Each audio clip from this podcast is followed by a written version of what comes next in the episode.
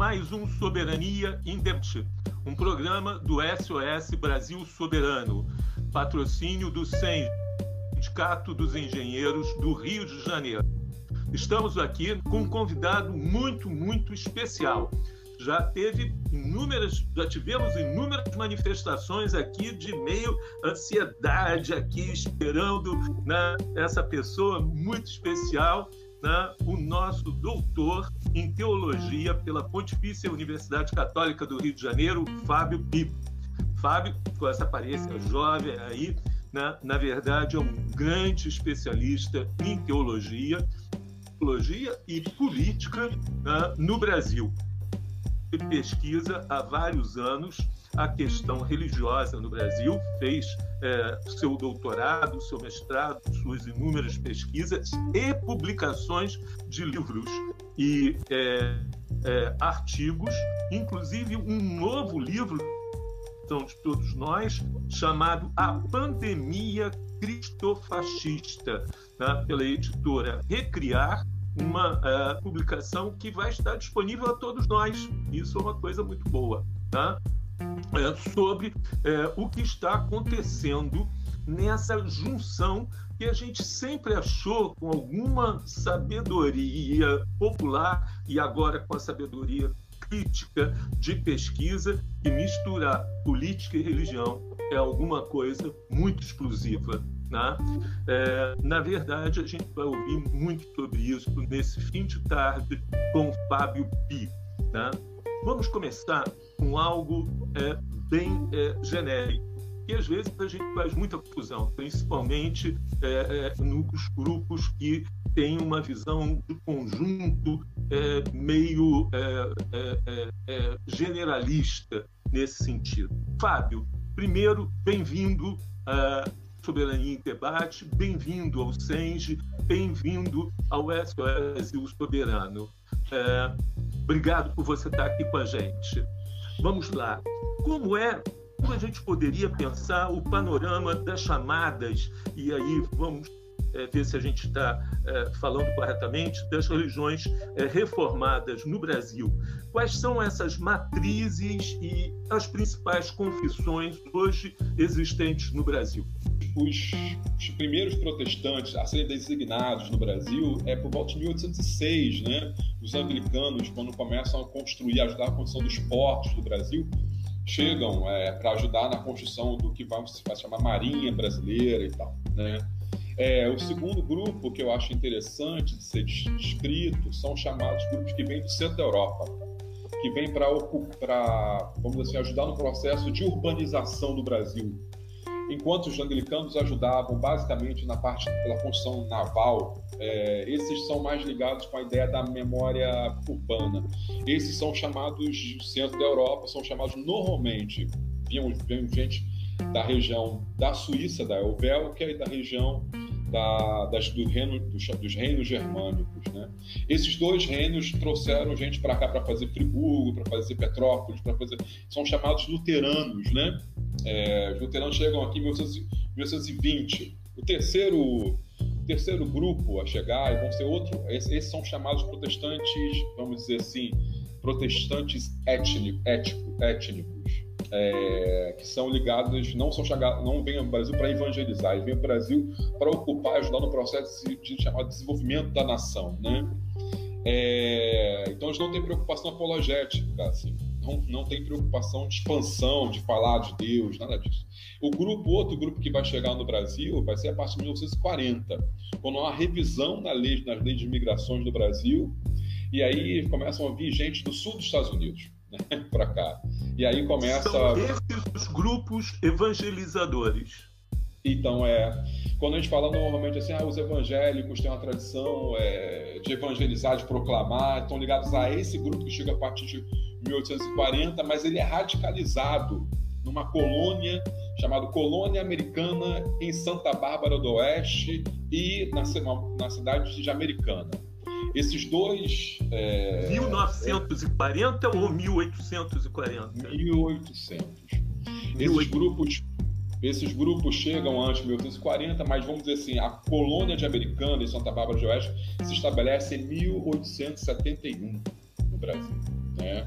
E aí esses grupos são evangelistas, são, é, são ligados com a memória do sul dos Estados Unidos de escravidão, é, reafirmam o valor do latifúndio é, e reafirmam o imaginário, vamos dizer assim, evangélico de intolerância em relação às outras tradições religiosas, né? Então, dizendo de forma mais clara, assim, tentativa de fazer de uma forma, dizendo de forma clara, os evangélicos que nós conhecemos hoje estão muito ligados a essa memória de 1871 desse grupo chamado Colônia Americana é, do Brasil. Esses grupos protestantes tradicionais eles influenciam todos os demais grupos de uma forma geral. É, e assim, também eles vão começar a apontar, né? começam a se organizar de forma mais direta, com conversões, denominações, denominações autônomas a partir do início do século XX. 1905, 1906 começa o metodismo a se desenvolver, o batistismo, é, os congregacionais e tal. Mas é, chama atenção também um outro fluxo que acontece, que são chamados pentecostais. Esses pentecostais eles chegam ao Brasil em 1910, né? 1910. 1910, 1911, a Assembleia de Deus e a Congregação Cristã do Brasil chega vindo direto dos Estados Unidos também. É, tem também um ímpeto evangelístico, né?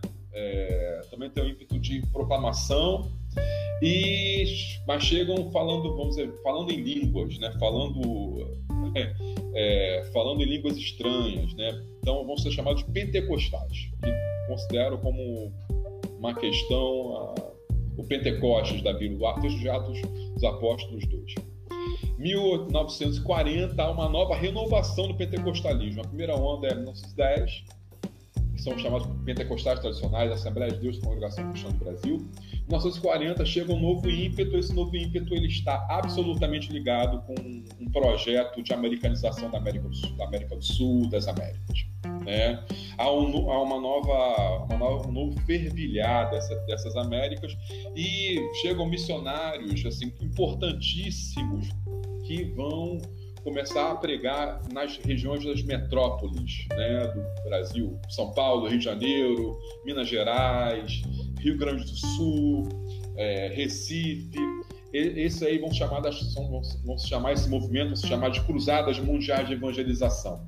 Essas cruzadas mundiais de evangelização são feitas normalmente por americanos do sul dos Estados Unidos, que são pentecostais e que vêm para a região, vamos dizer assim, para uma nova novo tipo de proclamação. Esse novo tipo de proclamação tem, além do Pentecoste, tem um outro termo que é fundamental. Esse outro termo que é fundamental, eles fazem lonas nas cidades, eles fazem um, um, um panorama diferente, assim esse, eles vão usar uma nova, uma nova ideia mobilizadora, que é a ideia da chamada cura divina. Nós temos que buscar em Deus a, a cura divina. Então, em 1940, vão surgir uma nova estrutura de pentecostalismo, uma nova, na, na linguagem do Preston, uma nova onda de pentecostalismo. Essa nova onda ela tem como jargão a cura divina, além do pentecostalismo, do Pentecostes, né, ligado ao Pentecostes, a cura, né? E estão para evangelizar os, as chamadas periferias dos grandes centros urbanos brasileiros. Então, a estratégia só um é. Instante, só um instante, para tentar é, entender bem como funciona. Eles continuam mantendo vínculos com os Estados Unidos, por exemplo, de financiamento, de material, de trazer livros. Esses vínculos são mantidos com os Estados Unidos? Oh, então, eu não preciso, não preciso ir longe. Esses missionários eles circulam o Brasil vão circulando o Brasil nessas grandes metrópoles, mas eles não ficam aqui. Né? Diferentemente dos protestantes que chegaram aqui primeiro, anglicanos luteranos e tal, que vieram, para cá e ocuparam o Brasil, preocupado em construir, em ajudar a construção do Brasil e tal. O, o, esses grupos chamados pentecostais da segunda, segunda, segunda onda, eles não vêm para cá para habitar, eles vêm para cá para proclamar e voltam cada vez depois de um ano, dois anos, voltam para sua para sua terra, né? Então assim eles trazem uma literatura, eles trazem novos temas, eles estão ligados também com a ideia do rádio, da expansão do rádio, né? Então assim esse projeto de financiamento, há um projeto também do Brasil também de financiar isso, né? Tá, estão começando a a fervilhar as, as, as mídias radiofônicas né, no Brasil. É, e aí nós temos essa, essa, segunda geração chamada cura divina, né? É, vamos dizer assim, né? A terceira geração, e aí eu acho que essa é a mais famosa para gente, que muita gente é, adora falar, o pessoal da antropologia adora falar sobre, sobre esse grupo, eu diria que é um grupo muito, muito curioso, no mínimo, né? que são os chamados, é, que aí vão surgir a partir de 70, 1970, junto com a ditadura militar do Brasil. Né? É, existe uma nova, é, é, importante, nova leva de missionários chegam ao Brasil. Essa nova leva, que além de falar do que já se falou antes, do pentecostalismo, do Pentecoste, fala da cura divina, mas a, implementa uma nova, uma nova estrutura teológica. Essa nova estrutura teológica está ligando ah, o Pentecoste, a cura divina, à ideia básica de que nós podemos lutar com Deus, nós temos que lutar com Deus para conseguir bens na terra, nós temos que conseguir com Deus é, a prosperidade. E aí nós temos então uma nova, uma nova dinâmica de estruturas religiosas, né? A grande estrutura religiosa, reconhecida estrutura religiosa dessa nova onda pentecostalismo no Brasil se chama Igreja Universal do Reino de Deus, o seu é, bispo se chama Edir Macedo. Né? Há, há, um, há, uma certa crueldade, crueldade dos analistas, né? principalmente até 1910, 2010, quando vão dizer assim, o, é, o, Penteco, o a teologia da prosperidade ela é, vamos dizer assim, é o fim do, do, dos evangélicos. Isso, em termos de pesquisa, foi comprovado que não é. Assim, a Igreja Universal estava correndo um pico de crescimento da Igreja Universal até, até 2005, 2006, mas de então, depois, quer dizer, passou esse tempo, a Igreja Universal começou a cair em termos de estimativas de censo no Brasil, e a Igreja Assembleia de Deus e a Igreja Batista é, despontaram, vamos dizer assim. Então, o que eu posso dizer, Chico, é que até nessa linguagem que se chama neopentecostais, que eu particularmente sou contra, eu não gosto dessa tecnologia, eu não acho que, os evangélicos vão estão tendendo para todo mundo virar da Universal, da Igreja Mundial do Poder de Deus, Igreja da Graça, isso não é verdade, assim.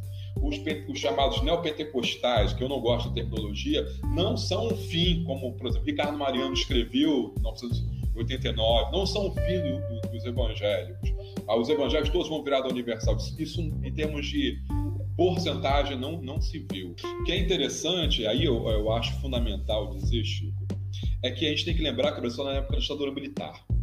Né? E aí tem algumas teses sobre isso, dizendo assim: olha, houve uma, um financiamento das grandes agências americanas, houve financiamento das grandes agências, inclusive a CIA se mapeia isso para se indicar o missionário Murdoch, o missionário Solen, esses missionários que circulavam o Brasil, que pregaram na ABI, que pregaram em vários locais, que influenciaram uma, uma geração, essa geração de 70, né? Pregaram para Macedo, pregaram para Valdomiro, pregaram para esse pessoal todo. Essa geração recebia dinheiro, recebeu financiamento direto para circular o Brasil e poder trazer uma nova mensagem. Essa nova mensagem, segundo Delcio de Moraes, ela vai ser uma mensagem trazida para o Brasil estrategicamente nessa época para fazer frente, e aí é interessante perceber, para fazer frente a, uma, a um grande boom que vinha ocorrendo de organização do Brasil. Década de 60, 50 e 60 no Brasil, está ocorrendo o boom da chamada teologia da, da libertação no Brasil. As comunidades eclesiais de base circulavam e alastravam pelo Brasil todo. E aí houve uma, um, assim, na, nessa e, leitura... E, e há reformas de base também com a, a sociedade civil se organizando. Então, o que, o que é interessante é que já existe mapeamento, né? assim, olha, é, a teologia de prosperidade foi levada para o Brasil, para a Argentina, para o Chile, nesse momento, para exatamente ajudar a desmobilizar, é, poder utilizar esse, esses, esses termos da cura divina, do Pentecoste, que já tinham muita vazão social, principalmente no centro da, da, da, das Américas, né? na região de Nicarágua e tal já tinha muita vazão, assim, expansão, eficácia social em termos de expansão dessa, desse circuito, se trouxe para o Brasil também para poder fazer frente a esse movimento chamado movimento de vamos dizer, organização de ideias libertadoras, segundo o Rick Dussel vai dizer. Né? É, é interessante se perceber que há um, então, um projeto, assim, um projeto na época em que existia um vínculo muito claro da ditadura militar do Brasil com, com, com, com os concominados americanos, né?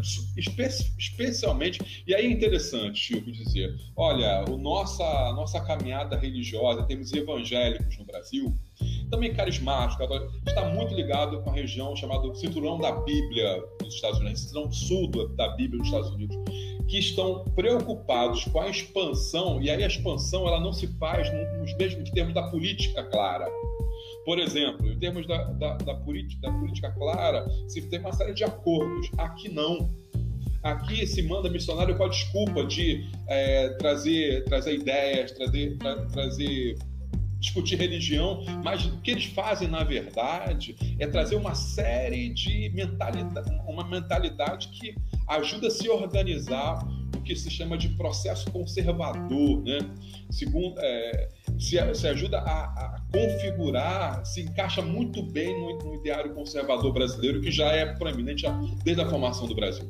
Então, o que é interessante se perceber é que existem dois projetos na ditadura militar, que a Teologia de Prosperidade é um projeto interessante e que mobiliza a partir disso, então, uma série de setores sociais, né? E é, é, é importante perceber que existem é vários é interessante, Fábio, o que você está nos mostrando é que esse processo tem raízes né, bem anteriores àquilo que a gente estava é, imaginando, ou pelo menos muitos cientistas políticos e historiadores imaginam. A gente estava é, pensando essa explosão, explosão no sentido de ampliação da, das igrejas né, é, pentecostais como um fenômeno é, da democratização para cá Tá?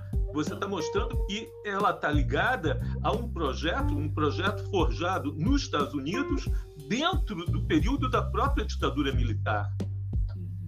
E tem, tem uma coisa que eu acho importante também que acontece na, no início da década de 80, é que essa nova, essa nova estrutura do fundamentalismo, então, essa nova estrutura dessa, desses pentecostalismos e dos protestantismos tradicionais que estão compondo, existe uma perspectiva de modificar a partir de 80, se modifica o circuito. Não se trabalha apenas com igreja, mas começa a, se perceber, começa a perceber que, há, que existia uma importância de se influenciar em termos de política. Porque, segundo a, a ideia dos Estados Unidos, era que é, não adiantava só falar para as igrejas, você tinha que falar também em termos de política para se fazer representar. Então, a partir de 83, a, acontece um novo, um novo circuito nesses setores evangélicos, a uma nova visão, uma nova construção do fundamentalismo. Né? Nessa nova construção do fundamentalismo se chega à ideia, chega ao propósito que, olha, nós temos que ter um partido. Então, cada vez mais se compõe, nos Estados Unidos, se compõe o Partido é, Republicano. E no Brasil vai se ajudar a construção de uma série, assim, se vai mobilizar uma série de, primeiro, de, religiosos que podem ser figuras importantes de política, e depois vai se construir o que nós vemos hoje é se construir partidos que sejam, por exemplo, republicanos, está diretamente ligado à Igreja Universal do Reino de Deus. Então, é, Francisco, o que eu posso isso é dizer? É, perdão, perdão. Isso é interessante porque historicamente os eh, evangélicos, os protestantes, foram contra a participação política no Brasil. E de repente a gente vê essa virada que você está falando. Então, é, por exemplo, se você pega a Assembleia de Deus, a Assembleia de Deus é uma igreja muito interessante, é uma igreja do Brasil, uma igreja absolutamente comunitária, plural, uma igreja que tem uma eclesiologia que é comunitária, quer dizer, ninguém de fora manda na, na Assembleia de Deus igual na Igreja Batista. E essas são as maiores igrejas evangélicas do Brasil. Né? Quando se fala assim, pô, vai tudo virar universal, significa que vai ser centralizado. Isso não acontece em termos práticos, de 2010, 2000 para cá, as igrejas batistas as igrejas assembleantes são grandes, as maiores igrejas do Brasil. Né? São a primeira Assembleia de Deus, depois vem a Igreja Batista.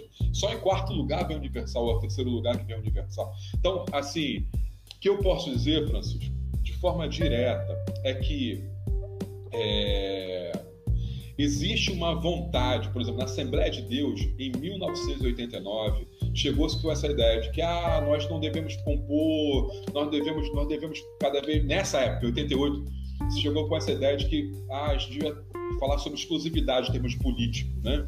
Mas aí o Conselho da Assembleia de Deus do Brasil fez um escreveu um memoriando e falando assim, olha, nós somos favoráveis somos favoráveis à, pluralidade em termos de, de laicidade no Brasil.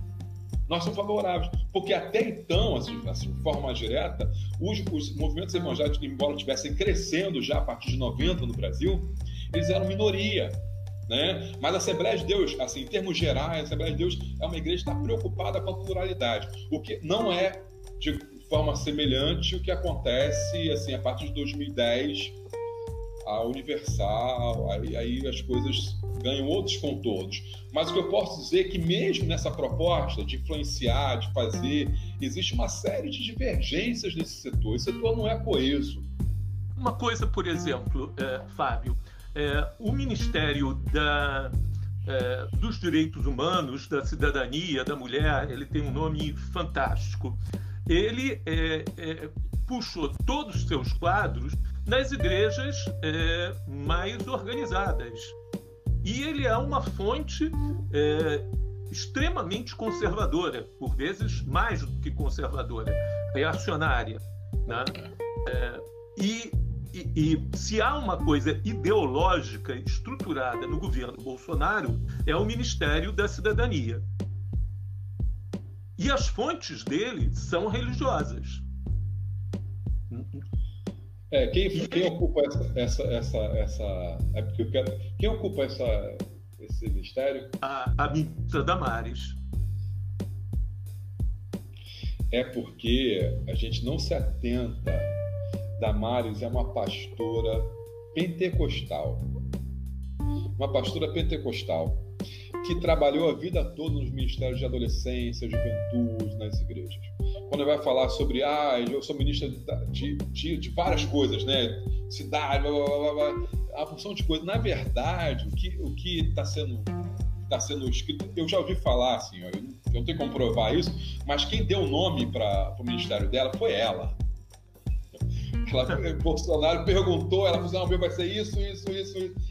Porque, na verdade, a vivência da Damares, eu não estou falando que é positivo ou negativo, na, na verdade, nada disso, eu só estou analisando enquanto, na verdade, a vivência da Damares é das chamadas estruturas evangélicas que se que compactuam, encaixam todos esses elementos e fazem uma miscelânea, assim, de forma, de forma direta, né?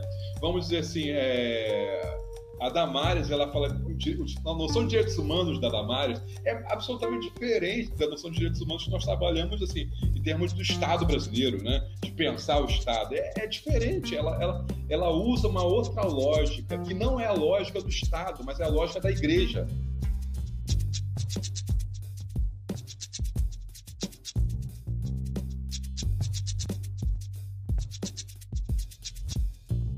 Isso, quer dizer, voltar aqui. Quer dizer, além disso, o próprio ministro da Educação, numa violação brutal da lógica de laicidade do Estado, também é pastor. Né? E as declarações iniciais dele, né, de que, é, por exemplo, castigo físico para as crianças era, voltando a uma afirmação importante que você fez, uma cura né? era uma forma de cura e que era fundamental no processo de educação. Né? Quer dizer, é algo fantástico que o ministro, quer dizer, nós temos dois ministros pastores na estrutura do governo Bolsonaro, né? e os dois ministros se manifestam em termos religiosos na condução dos assuntos públicos. E um deles, o ministro da Educação, chega ao ponto de dizer que castigo físico é a cura. Posso voltar ao começo da nossa conversa? Vamos lá. Quando eu falei assim, lembra que eu falei assim: olha, tem um grupo é, mais conservador nesse setor evangélico o grupo mais conservador, diferente do que muita gente fala que são os pentecostais, pentecostais estão um problema, tal. Eu diria que o grupo mais ligado com esse, com esse cheiro do autoritarismo são os grupos chamados calvinistas, ou melhor, o que o pessoal, o pessoal das, das, dos evangélicos, dos estudiosos da, da igreja vão dizer, dizer que é, são chamados neocalvinistas. Os neocalvinistas são um problema, porque eles, em termos de uso e costume, são absolutamente, não são só conservadores, são por demais autoritários. Né? Então, assim, não quer dizer que eles não tenham uma formação muito boa. acadêmica, tem uma formação interessante acadêmica. Mas o que acontece é que, no geral, embora tenha uma formação técnica, absolutamente técnica, eles, ao mesmo tempo, eles conluiam com uma construção de mundo muito fechado. Então, é, quando eu falei assim, olha, o Calvino, ele, ele dialoga de, de forma muito direta com o autoritarismo, eu, em uma conversa, eu, eu tenho um amigo, né, formou comigo na teologia, no seminário do Senado de 2006, que é a turma que eu me formei, né, é, que ele é, ele é um dos figurões, assim, ele é uma figura que é bem interessante, bem interessante, bem importante para esse grupo neocalvinista.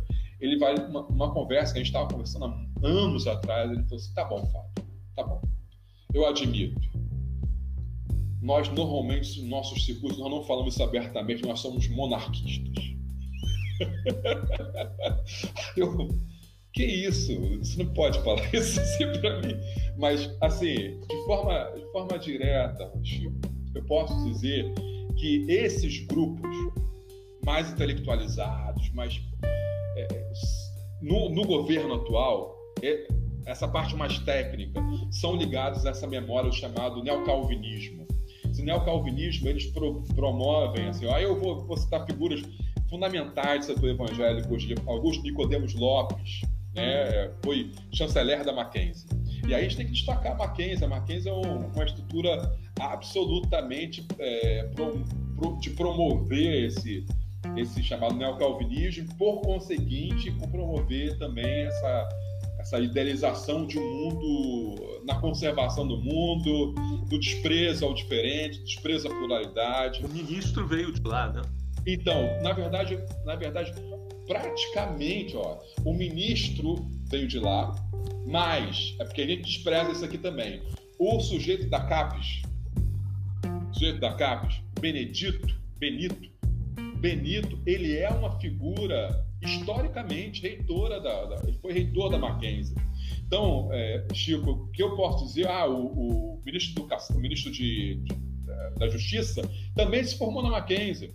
A gente despreza, mas eu diria que o setor intelectualizado daqui, do Brasil atual, o setor intelectualizado do Brasil atual, está em alguma instância ligada à Mackenzie. E o Bolsonaro falou isso desde a sua posse. Então, assim, os grandes intelectuais do Brasil estão no ITA, estão no Mackenzie. Só que ele foi colocando aos poucos, ele foi mobilizando aos poucos esse setor. Então, é, a percepção, por exemplo, é, eu recebi uma série de indicações hoje. Eu quero citar um professor, professor meu de teologia na época, né, o Franklin Ferreira, é um sujeito que promove, que é um neocalvinista, né? Ele promove lixamentos morais na internet de uma forma muito pesada. Por exemplo, ele lixou durante um tempo um ex-aluno dele, o Kenner, que é um amigo meu, lixou porque ele, é, ele fala que ele, que ele é um liberal, né? Ele lixou o Ronilson Pacheco, da Teologia Negra, o André Mar... Ele lixa. É, Isso é, um é uma prática muito comum né, da extrema-direita americana. É comum a prática da extrema-direita americana. Porque eu queria dizer isso, Chico. Eu queria dizer isso. Esses grupos lamarquenses, esses grupos chamados neocalvinistas, eles, eles, eles se compõem a partir de uma série de fluxos neocalvinistas americanos que vêm para o Brasil a partir de 2000. grandes pode... missionários, grandes missionários. dizer que a gente está sendo moldado a partir de um certo imperialismo mental, religioso americano. É um ataque imperialista americano? Eu, eu, assim, eu tenho muita dificuldade, assim, por exemplo, eu tenho muita dificuldade de.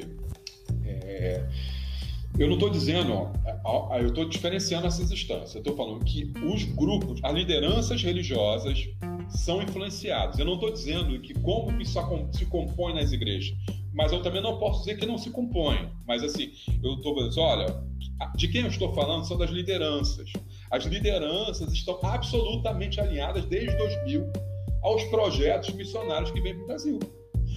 Assim, a República, a República que vai chamar República de Curitiba, essa chamada República de Curitiba, tem vínculos afetivos na linguagem weberiana, é, tem vínculos diretos. O é... Telajol é um calvinista, sabe? Então, o Deltran, o Deltran, da, o Deltran ele ele é formado, ele, foi, ele teve aula de escola bíblica dominical. Um desses, que é, é o pai espiritual do Franklin Ferreira, que é um senhor chamado Alan Maite, que é um missionário armamentista que circulou, circulou o Brasil desde 2000.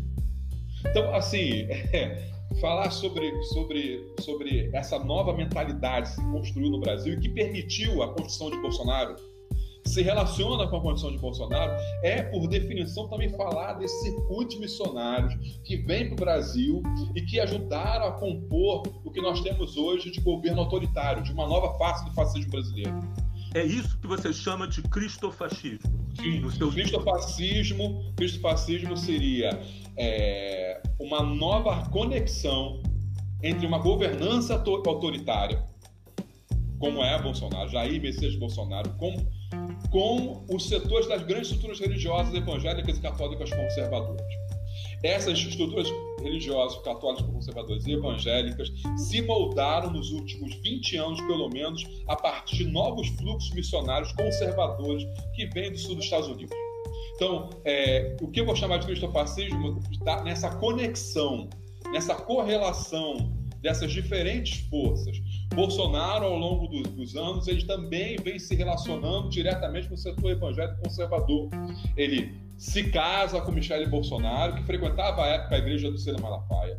Depois se batiza, o que, é, o que se é esquecido, ele se batiza com a família, no Rio Jordão. Ele se batiza com a família, ele, na linguagem evangélica, ele está salvando eles. Ele e a família estão se dizendo evangélicos. Não estou dizendo que eles são todos evangélicos, mas com certeza Bolsonaro não se diz evangélico quando ele vai conversar de forma mais íntima, né? Com seus setores de forma mais íntima, né? Então ele, ele se batiza, depois de se batiza ele começa a frequentar os templos de forma mais, mais exaustiva. Então, Francisco, o que eu posso dizer em relação a esse, esse panorama que nós temos do Brasil atual, diante desse panorama do Brasil atual, nós temos um novo encaixe. Esse novo encaixe tem que ser levado em consideração as grandes estruturas religiosas evangélicas e os missionários que formaram hoje essas grandes religiosas evangélicas. E do outro, o Bolsonaro, que se conecta em partes com esse, com esse imaginário. Não estou falando que ele é, que ele é, que ele é cristão. O que eu estou dizendo é que para ele, a partir de 2016, começa a ser interessante se aproximar de Malafaia, Macedo, é, da grande estrutura da Convenção Batista Brasileira, da grande, da Igreja Presbiteriana do Brasil, é interessante. Ele tem conexões em termos de moral de família, ele vai chamar de moral de família, muito interessante para esses grupos também. Então, é, é, é, é de se perceber que o que acontece é que em dois, logo após Bolsonaro começa a sair do partido, ele saiu do partido. Deu duas semanas depois, ele anunciou que ele vai construir um partido novo, né? Aliança pelo Brasil. Aliança né? pelo Brasil. Tiveram uma série de igrejas que estão, já foram denunciadas, igrejas presbiterianas e batistas, que foram denunciadas por estarem após o culto abrindo inscrição para poder mobilizar gente. O número pra Aqui é o Soberania em Debate, um projeto do Sindicato dos Engenheiros do Rio de Janeiro, né? hoje debatendo o cristofascismo, né? uma uh, pesquisa, um projeto de longo fôlego do professor, doutor, cientista político, né? Fábio Pinto. Fábio, a gente estava falando desse é, Israel imaginário no bolso, no bolso fascismo, no cristofascismo, né? A, a, a, o subconsciente pega, né? A gente faz pontes, né? E vai direto. No cristofascismo, como você é, caracterizou na sua recente obra, que está aqui no nosso é, subtitulação na, do programa Soberania em Debate. Por favor, está com você. Então, é... Francisco, você pode repetir, por favor? Desculpa. era, era que, eu, eu desconcertei todo mundo com, essa, com esse meu inconsciente que eu fiz. Você imagina isso em sala de aula, o que, que ia virar, né? o que, que ia virar. Né? Quer dizer, na verdade, eu estava dizendo que é, essa categoria que você muito bem construiu do cristofascismo né, é, foi um longo processo e que é, eu estava te perguntando sobre o papel do Israel, desse Israel imaginário, dentro dessa é, construção. Como é que é, a gente tem visto bandeira de Israel em tudo que é manifestação do bolsonarismo, inclusive bandeira de Israel acima da bandeira do Brasil. Né? Como é o papel desse Israel imaginário dentro dessa concepção do cristofascismo?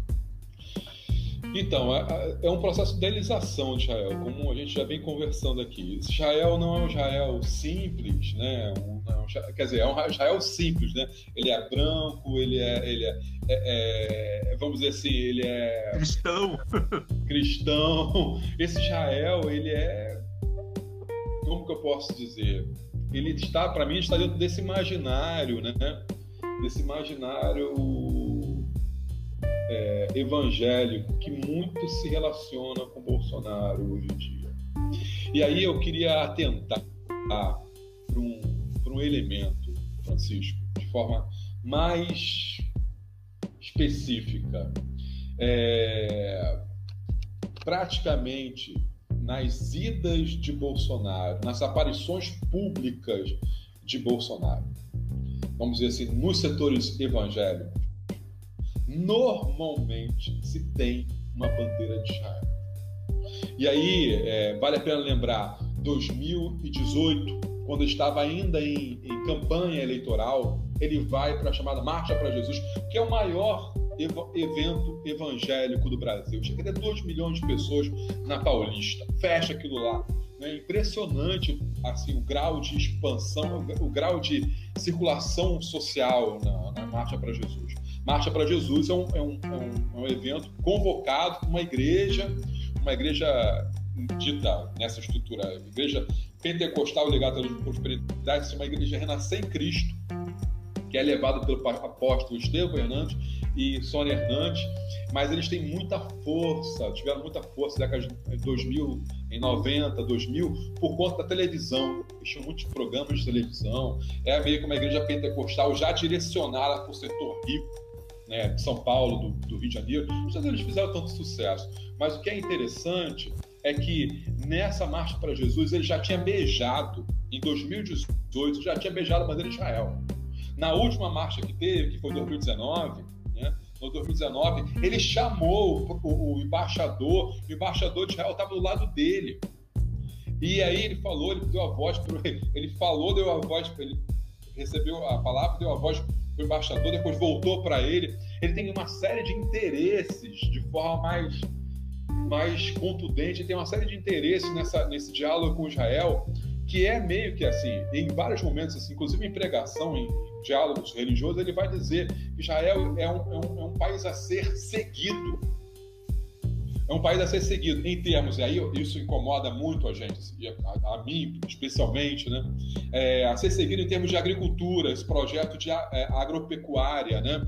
É, de tecnologia, né? De, isso me incomoda muito, né? até por conta do, da, do meu vínculo na dinâmica de campos, né? em que se, se, se percebe o, o, veneno, quer dizer, as grandes estruturas da agropecuária brasileira. Né? Então ele vai dizer, olha, é, é com esse setor que eu estou dialogando, com esse setor que enfatiza o dado da, da, da indústria do veneno, né? que como Israel está preocupado em produção de, produção, termos de produção de alimentos, né? Enquanto Israel está preocupado também com essa questão da tecnologia, que tem uma, uma, um enfoque todo específico, e por que não dizer, também é, é, é algo a ser exemplar para ele também no processo de, na sua própria postura de, como que eu posso dizer, indústria armamentícia. As, as, as, as, desculpa, só, só as chamadas empresas de armamento que circulam o Brasil a partir de então.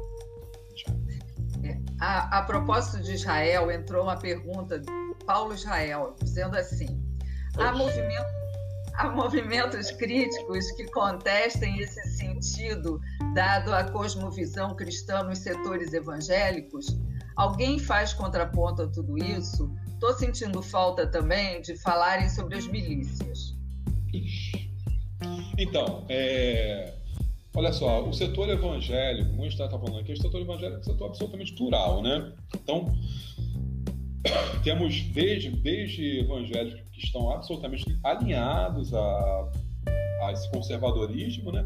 mas nós temos historicamente setores evangélicos que não estão alinhados, que ajudam a formar braços, vamos dizer assim, de pluralidade, da pluralidade que o Brasil é, se compõe desde 1930, por exemplo, chamada Confederação Evangélica Brasileira se formou no laço, assim, na relação, na conexão com o chamado Manifesto dos, dos Religiosos Metodistas de 1928, que é uma luta contra o racismo em 28 dos metodistas do Brasil. Né? Então essa Confederação Evangélica Brasileira depois ela ajuda a formar e, e fazer a primeira candidatura evangélica, digamos assim, no Brasil, que é do chamado Guaraci Siqueira, que é um, é um, é um pastor eu não sei se é pastor, é pastor metodista, que tem pauta socialista cristã, né? Então, assim, o primeiro evangélico a ser, vamos dizer assim, o primeiro evangélico a ser eleito no Brasil, ele é evangélico, óbvio, estou falando de evangélico, ele é metodista e ele tem uma pauta ligada a discussões sociais. Né? Então, assim, esse setor, a Confederação Evangélica Brasileira, também ajuda, é, também é o local de circulação de um outro missionário americano que chega ao Brasil, é, que se, o nome dele é Richard Shaw. Richard Shaw é o, é o, é o vamos dizer assim, é o religioso que vai formar o que vai se chamar de teologia da revolução. A teologia da revolução ela tem um foco essencial, o foco do operariado paulista, de, de Campinas, na verdade, é, nas série de movimentações sociais que aconteceram por volta da década de 50 no Brasil. Né?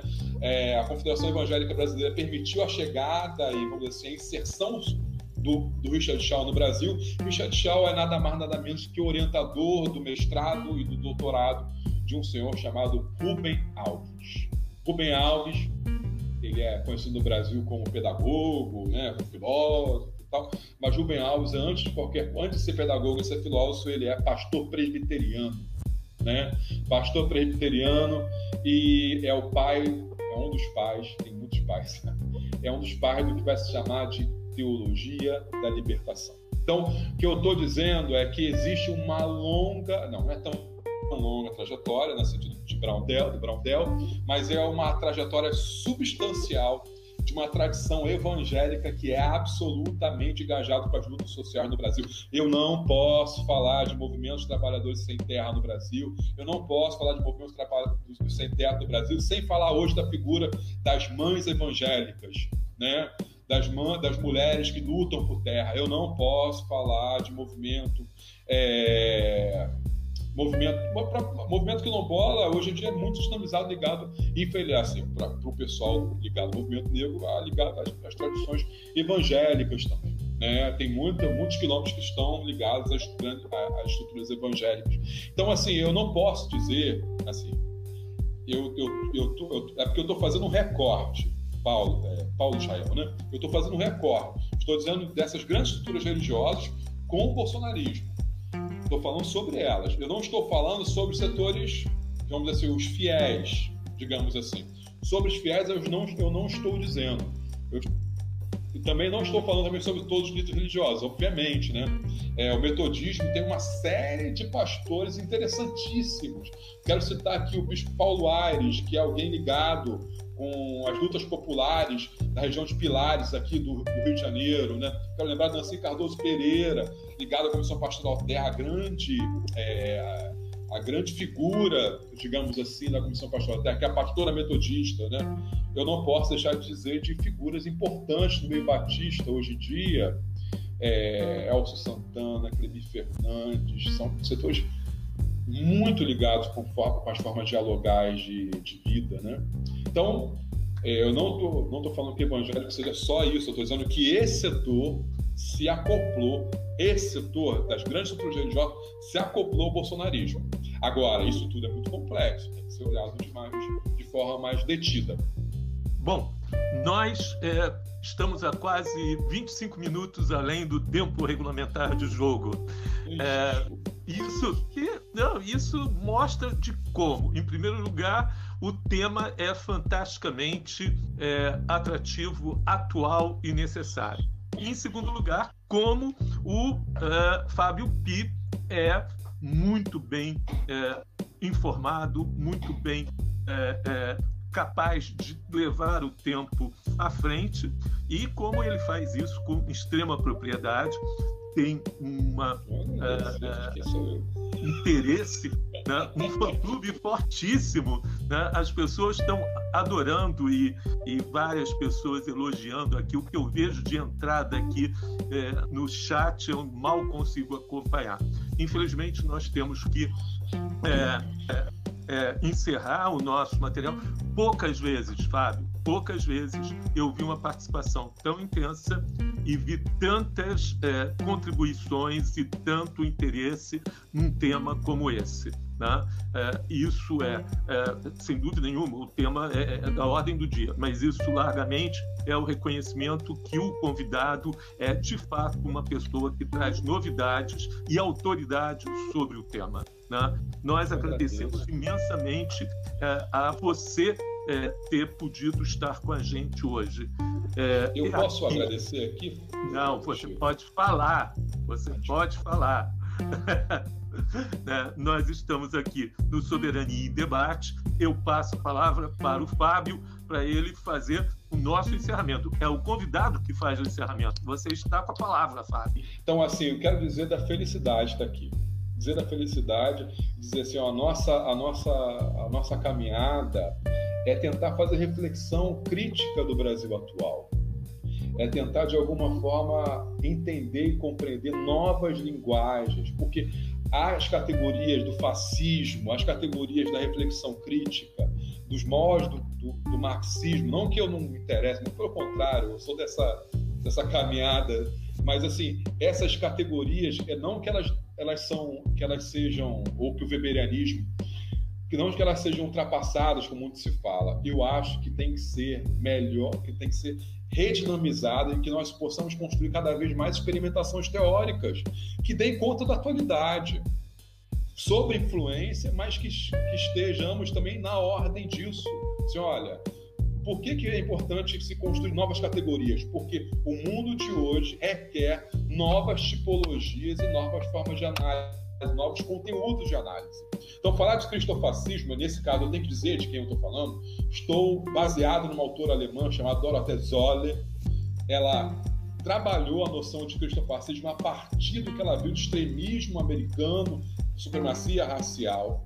Mas eu trabalho também, quer dizer, eu trabalho muito mais no viés, vamos dizer assim, da ciência política, quando eu penso, tento, tento pensar a partir da estruturação do Estado brasileiro da atualidade, da forma de gestão que está se construindo no Brasil.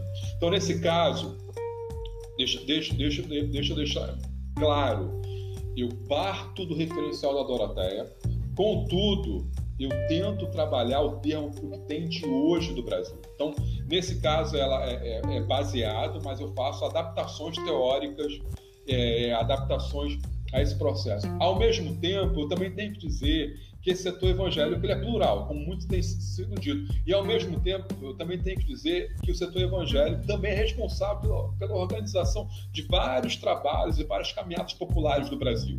Então, não posso deixar de dizer que o setor evangélico é atualmente 40% da mão de obra, vamos dizer, do setor que trabalha no Brasil. Mão de obra, uh, setor economicamente ativo no Brasil. Logo, seria um setor econômico mais, assim, que vem cada vez mais despontando na proeminência. Vão ter que surgir novas categorias e novas percepções de análise dele. Então, nesse sentido, falar sobre o cristofascismo, eu não estou falando que todo setor evangélico seja cristofascista. Eu estou dizendo que o setor das grandes estruturas religiosas evangélicas estão conectados com esse projeto e que tem interesse com isso. O que nós temos que perceber é como que isso vem sendo construído na limalha social, como isso vem se aprofundando, como que isso vem se fazendo um projeto para 2022 já. Porque o tempo todo, senhor Jair Messias Bolsonaro evoca essa ideia de que quer se manter no governo. Porque, vejam bem, ele não tem projeto de governo. O projeto de governo é o conflito, é a guerra cultural.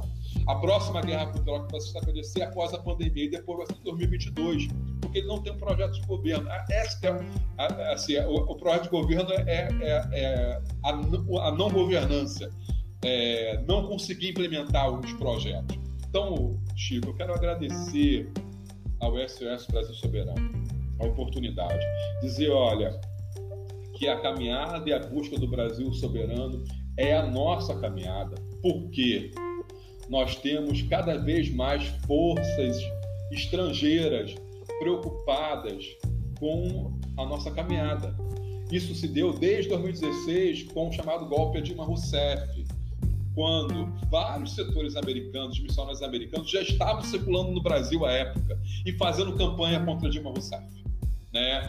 Não preciso ir longe, o próprio Alamite, o próprio é, Marquielles, eram missionários desse, desse sul dos Estados Unidos, batistas, presbiterianos, que circulavam no Brasil falando contra o governo Bolsonaro. Então nós temos que estar atento também a essa circulação de missionários do Brasil. Não estou falando que devemos taxar esses missionários, mas devemos estar pelo menos atentos à atuação deles. A atuação é central, porque o que nós temos de República de Curitiba, o que nós temos de é, setor conservador do Rio de Janeiro, nós temos de igrejas que fazem política, mesmo sem dizer estão fazendo. Então a gente tem que prestar atenção nesses setores. Eu acho que meu trabalho, a minha, a minha perspectiva de trabalho é tentar chamar atenção para isso. Então, chamar atenção para a forma sorrateira, apelativa que se vem fazendo política nessas grandes estruturas religiosas que nós temos hoje cristãs.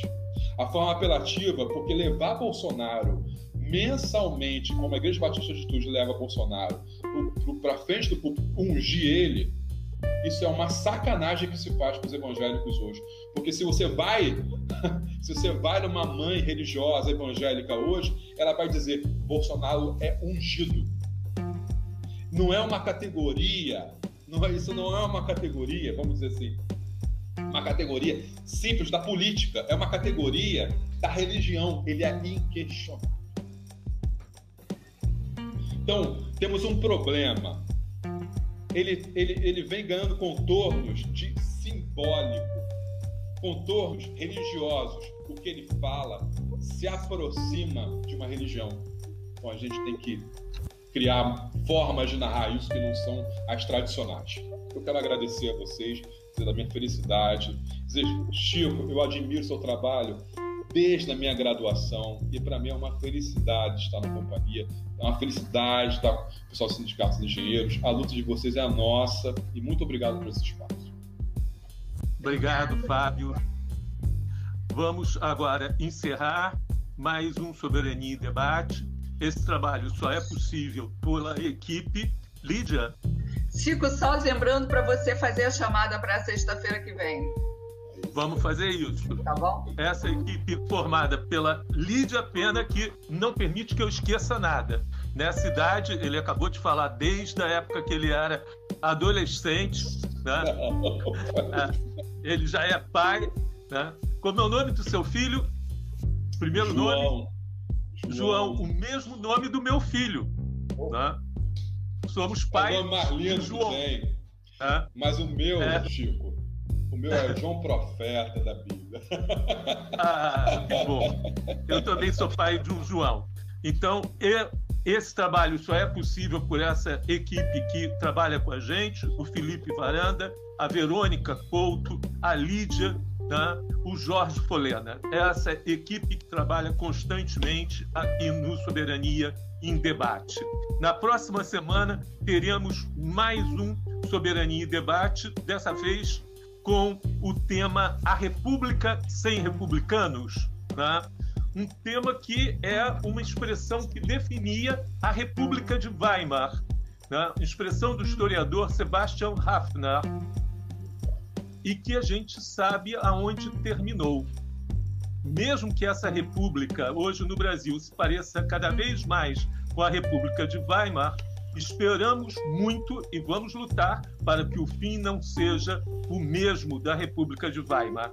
teremos aqui conosco né, o é, ex-deputado, o jurista, presidente da OAB, o Adi Damus, um grande batalhador, o ex-ministro da Justiça, Eugênio Aragão, e, como mediador, o nosso querido amigo Jorge Folena.